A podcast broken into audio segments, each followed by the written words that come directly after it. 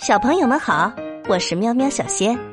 今天给大家带来的故事叫做《彩色的乌鸦》。在很久很久以前，乌鸦可不是像现在这样黑乎乎的，它们呀曾经有着彩色的羽毛，十分的漂亮。它们的羽毛有粉红色的，有金黄色的，有绿色的。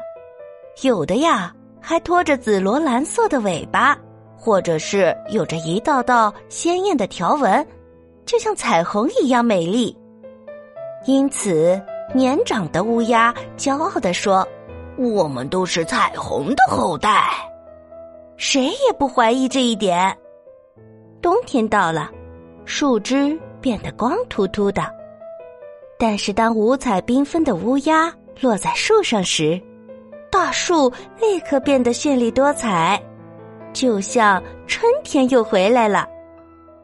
乌鸦的美丽引起了许多小动物们的羡慕。你们看上去真美呀！一只松鼠由衷的赞叹道。相比之下，他感到自己的褐红色衣服太单调了。是谁在说话？你们在哪儿啊？在说什么呀？白天视力不好的小鼹鼠着急的问：“什么时候我也能像乌鸦那么美丽呢？”小麻雀一边竖起羽毛抵御着寒风，一边信心不足的问妈妈：“好好吃饭，别吵了。”麻雀妈妈不耐烦的回答道：“据说呀。”曾经有一个雪人提出过一个不幸的问题，从而给美丽快乐的乌鸦们带来了一场灾难。为什么雪人要提出这个问题呢？可能是因为呀，乌鸦总想偷吃他那根当鼻子用的胡萝卜，使他的心情不好；也有可能是他嫉妒它们彩色的羽毛。还有可能呀，是他黑夜里做了噩梦，梦见了春天，或者更糟糕，梦见了烈日炎炎的夏天。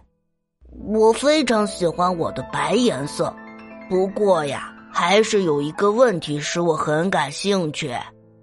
他一面表白自己，一面问一只有蓝点点的乌鸦：“在你们当中，到底谁的颜色最美丽呀？”也就是说，一只真正的乌鸦应该是什么颜色的呢？蓝点点十分得意的回答：“嗯，这还用问？你瞧我，时髦的金黄色配上黄昏的天蓝色，多迷人呀！”啊呱呱呱呱呱呱呱呱，太可笑了！一只红绿条条的乌鸦不服气的呱呱叫起来。一只真正的乌鸦应该拥有自然颜色的花纹，桦树叶子的绿色，配上丁香般的粉红，才是最理想的。不对，一只淡紫色的乌鸦愤怒的吼叫了起来。众所周知，最早的乌鸦是紫色的。我讨厌紫色。一只金黄色。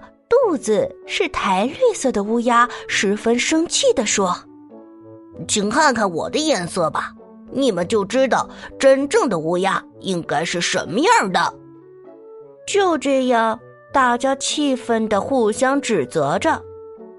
我现在根本就没有兴趣和你们再争论了。一只粉红色条纹的乌鸦生气的拍动着翅膀飞走了。他要去寻找与自己颜色一样的乌鸦。他很愚蠢，但是做的完全正确。一只黄点点的乌鸦自以为是的说：“它也飞走了，去寻找黄点点的乌鸦去了。”于是，这群色彩缤纷的乌鸦瞬间四分五裂，各奔东西了。后来呀。人们就只能看到颜色十分接近的乌鸦聚在一起，但是它们的争吵并没有结束，因为它们的颜色并不全一样。乌鸦之间多少还是有些区别的。每只乌鸦都认为自己的颜色是唯一正确的颜色。你去找紫色的乌鸦吧。假如你觉得在我们这里不合适的话，一群粉红色的乌鸦中，一只粉红色带着绿点点的乌鸦攻击另外一只深红色的乌鸦。话音未落，绿点点就遭到了别的乌鸦的回击。你不要以为你的颜色就和我们多么协调。我们粉红色的队伍接受了你，你应该知足了。由于乌鸦们总是争吵不休，所以当时有了这样一句谚语：“像乌鸦一样争吵。”事情发展的越来越糟糕了。一天早晨，一群淡紫色的乌鸦吼叫着，把丁香色的乌鸦赶走。绿色的乌鸦们扑向那些淡紫色的伙伴，在他们搏斗厮杀的草坪上落下了片片彩色的羽毛。这些乌鸦到底怎么了？看到这个场面，一只小乌鸦在树上不理解的问同巢的女伙伴：“她们很美丽，但这样的争吵和厮杀也太不寻常了。”女伙伴儿。一边看着草坪上散落的羽毛，一边遗憾的叹息着说：“这时，一只大灰猫叼起一根彩色的羽毛，脚步沉重的走过早晨湿漉漉的草坪。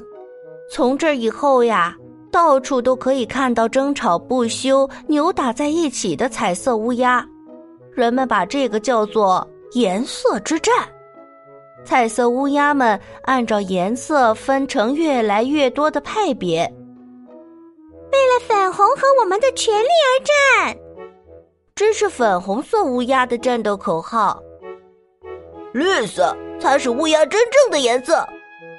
绿色的乌鸦群情激愤的高叫着：“为了我们的赭黄色，我们绝不退却。”黄色的乌鸦用嘶哑的声音齐唱。后来下了一场大雨，那是一场不寻常的雨，这是一场黑雨。暴风夹着黑色的大雨点儿从天上倾盆而下。我的粉红色的细嫩皮肤可千万别被损伤了，小猪担心地说。哦，我美丽的褐红色会不会被雨点给染黑呀？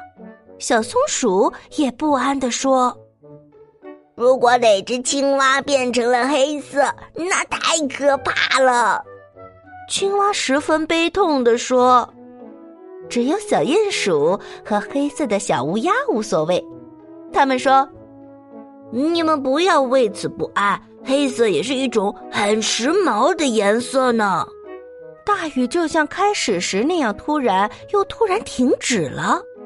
所有的动物都赶忙跑到水塘旁边照照自己的样子。小猪还是那样的鲜亮粉红，袍子还是棕色的，欧菊还是那样的橘红，野兔呢还是灰的，青蛙还是像春天的树叶一般翠绿。但是乌鸦们呢？它们完全变黑了，就像黑色的大雨是故意为了争吵不休的乌鸦们而下的。它们茫然不知所措的站在一起，再也找不到那样美丽的粉红色、淡紫色和黄色了，也没有彩色的点点和绚丽的花纹了。它们变得这样的相同，以至于。彼此都不能区分，当然了，他们再也无法辨认谁和谁打过架，谁和谁曾经争吵过。他们变成了黑色的，并且永远都是黑色的了。在下黑雨的时候，一只红、绿、黄相间的乌鸦到原始森林里去度假去了。可当他回来的时候，打听了好长好长时间，才找到自己的家。你在这里飞来飞去，是不是太显眼、太特殊了？彩色乌鸦的姐姐闷闷不乐的问他：“对呀，穿上和我们一样的衣服吧。”一位远房的叔叔赞同的说：“这只彩色的乌鸦只好离开家乡，重又回到原始森林中去了。”好啦，今天的故事讲完了，感谢你的收听，欢迎订阅分享，我们明天见。